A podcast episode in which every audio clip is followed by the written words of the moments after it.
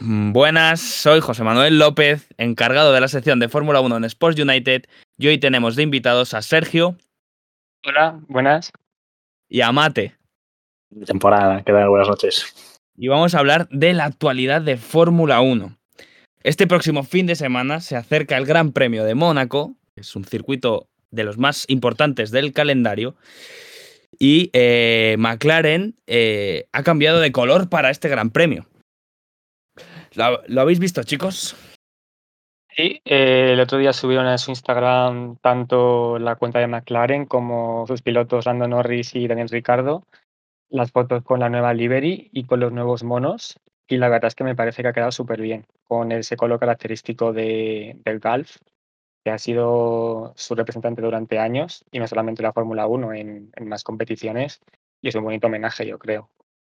Sí, sí. En las 24 horas de Le Mans de, finales de los 90. Correcto. Buena temporada de Lando Norris, ¿no?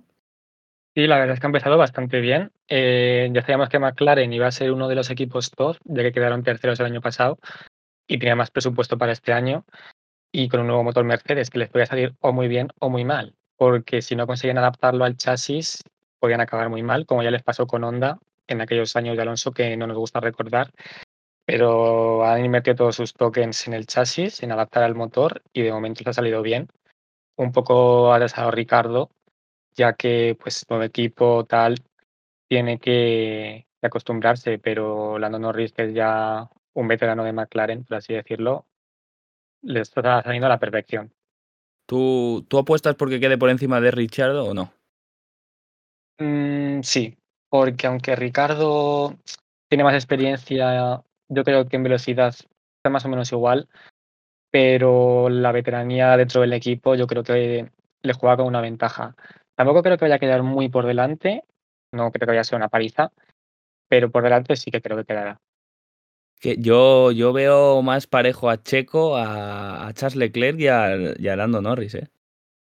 Sí, el problema que tiene Pérez es que ya sabemos dónde está, en esa posición que nadie quiere tener, que es ser el segundo piloto de Red Bull y que es ventajoso por una parte que es tienes un Red Bull y desventajoso por la parte de que tu compañero es Max Verstappen y como no lo hagas bien te cambian a los 10 premios. Entonces, sabemos si esa presión le va a venir bien o le va a venir mal, así que tendremos que seguir viendo.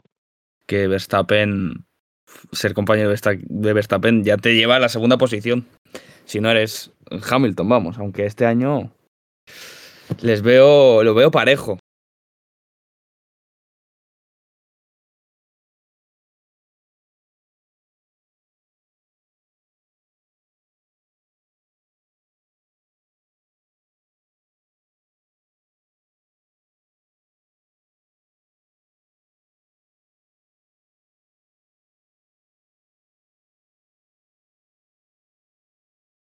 Bueno, a ver, mm, va a tener complicado, aunque más cerca que el año pasado, sí. O sea, está más parejo, pero carrera a carrera cada vez la distancia es mayor.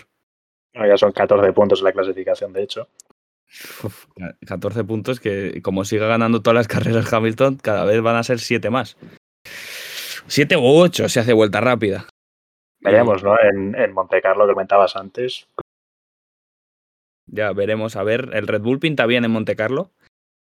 Es favorable. Red Bull siempre en Monte Carlo siempre ha ido bien porque uno de los puntos más fuertes que tiene Red Bull siempre es la aerodinámica, que es, eh, es la parte más importante yo creo que hay en del coche para, para correr bien en, en Monte Carlo.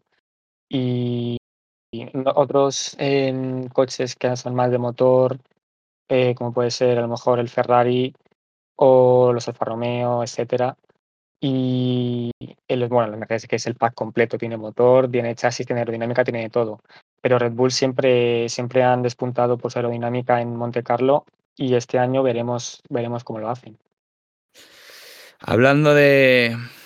Pasamos a Aston Martin, temporada de inicio de la escudería, un poco decepcionante por lo que llevamos.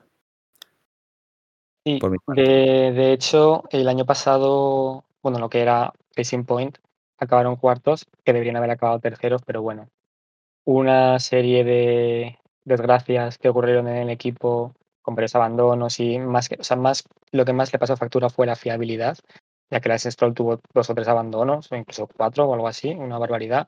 Y Pérez también tuvo un par, que son puntos que, vamos, que la diferencia con, con McLaren no sé si llegó a los 10 puntos, o creo que fueron menos de 10. Y que si esto no hubiera ocurrido, pues hubieran, que se hubieran quedado con el tercer puesto. Lo que yo no entiendo es este año cómo, teniendo también el Mercedes del año pasado y teniendo un presupuesto de cuarto clasificado, se han hundido tanto. Te imagino que es pues cambio de equipo tal, pero Alpine también ha cambiado de equipo y no ha mantenido más o menos donde estaba, no ha empeorado tanto. Pero bueno, aunque la esa temporada pueden mejorar.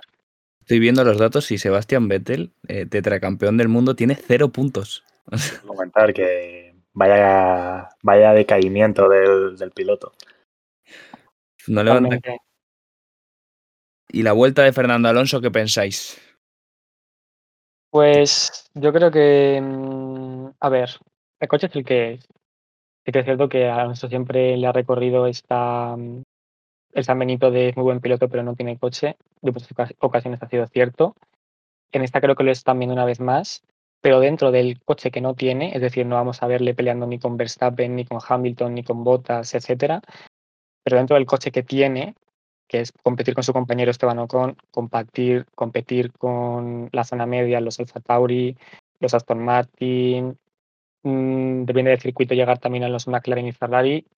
Tampoco creo que esté del todo al 100%, porque con su compañero ya ha perdido varias carreras, hay clasificaciones malas, ha perdido posición frente a Alfa Tauri, frente a Aston Martin, y yo creo que tiene que apuntar más alto.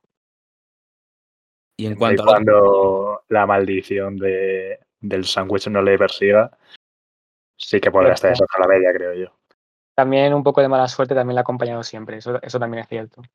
mala suerte es, que ha elegido las escuderías en su peor momento, vamos. McLaren en los años que ha estado los últimos años ha sido horrible. Sí, un McLaren totalmente hundido. Y ahora llega una Ampil que es ni fu ni fa.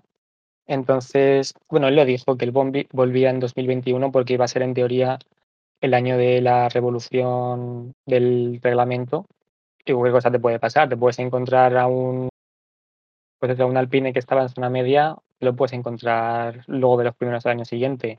Lo que pasa es que debido al aplazamiento del 2022, pues esa temporada se la tiene que comer con un coche normalillo. Pero bueno, veremos. Hablando del 2022, eh, ¿Qué pensáis? ¿Que va, a ser más parejo todo? O, por ejemplo, como las palabras de Toto Wolf que dijo antes de ayer, que la brecha va a ser más grande entre los equipos con la nueva normativa. ¿Tú qué piensas, Sergio?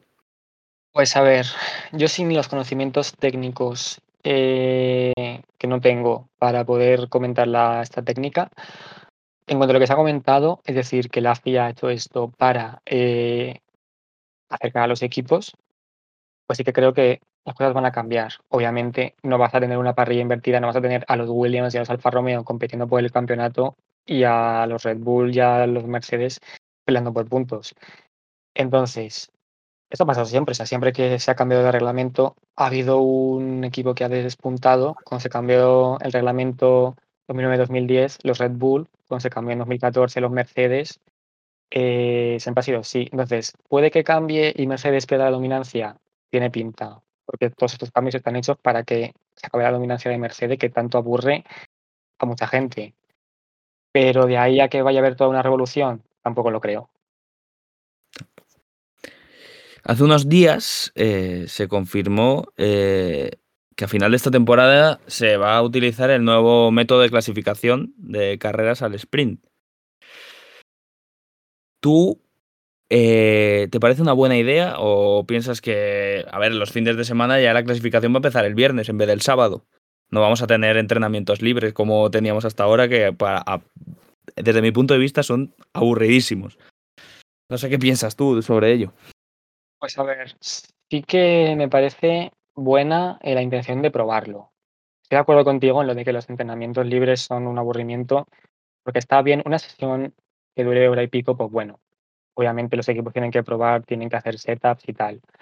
Pero sí que es cierto que se añora esa mm, espontaneidad de la Fórmula 1 que actualmente con tres sesiones de entrenamiento previos a la clasificación le quita toda la salsa y toda la emoción que podría tener.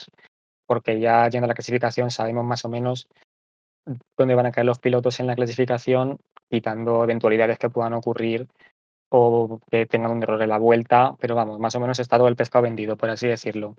Entonces me parece una buena opción que prueben a ver qué pasa. Si luego resulta que no es lo mejor o que es el mejor formato es el actual, pues que se mantenga. Pero probar cosas siempre está bien, yo creo. y este además, también había que preguntarle a los equipos cuánto les sirve a ellos los entrenamientos libres y si realmente es algo que habría que preservar.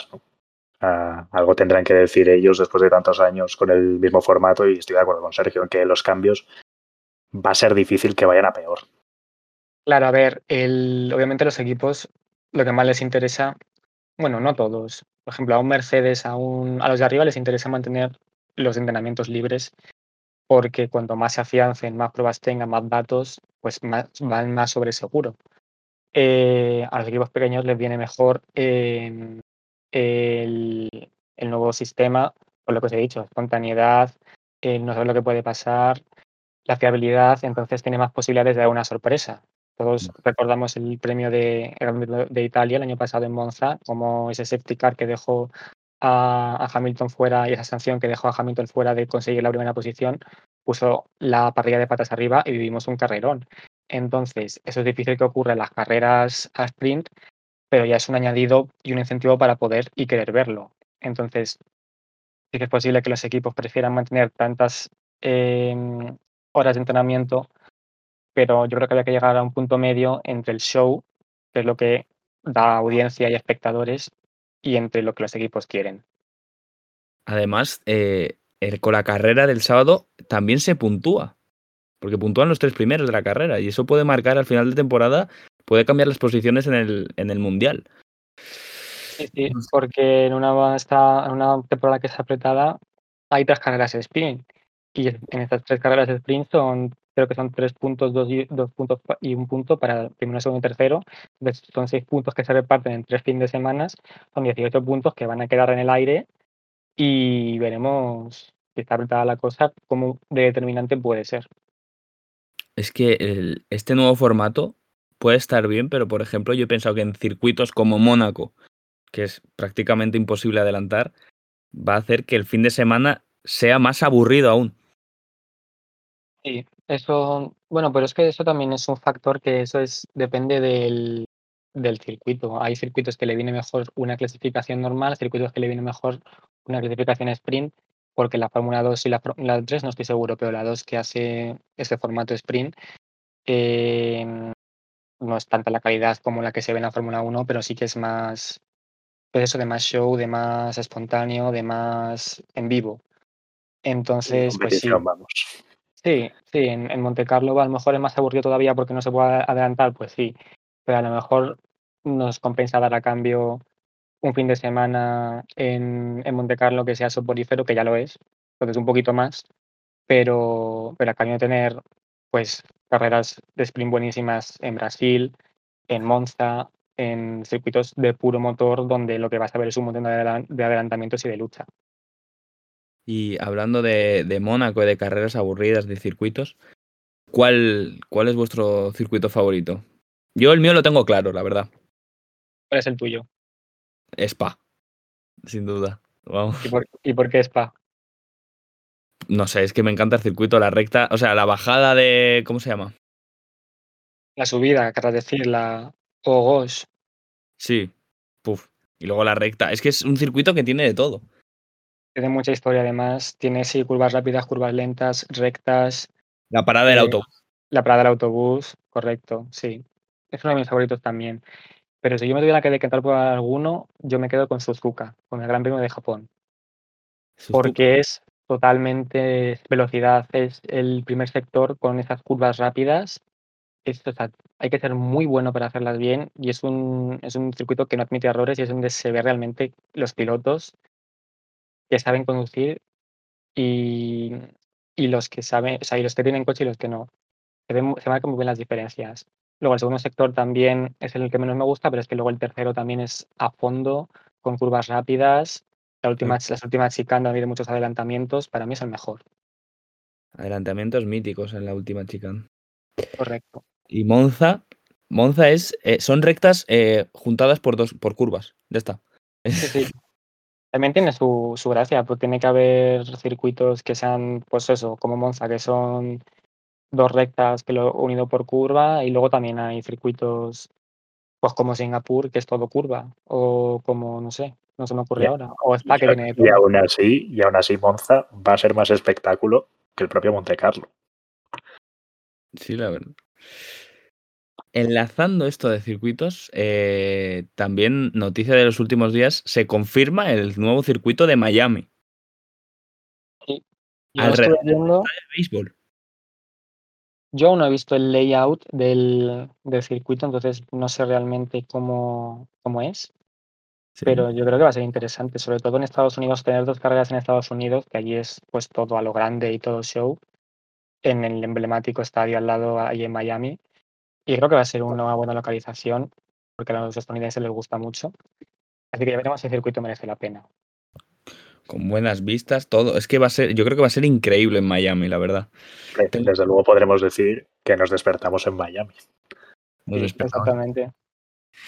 Bueno, pues eso ha sido todo por hoy. Eh, gracias a Sergio y a Mate. Un placer estar. Igualmente. Nos veremos eh, en el próximo podcast sobre Fórmula 1. Chao. Adiós.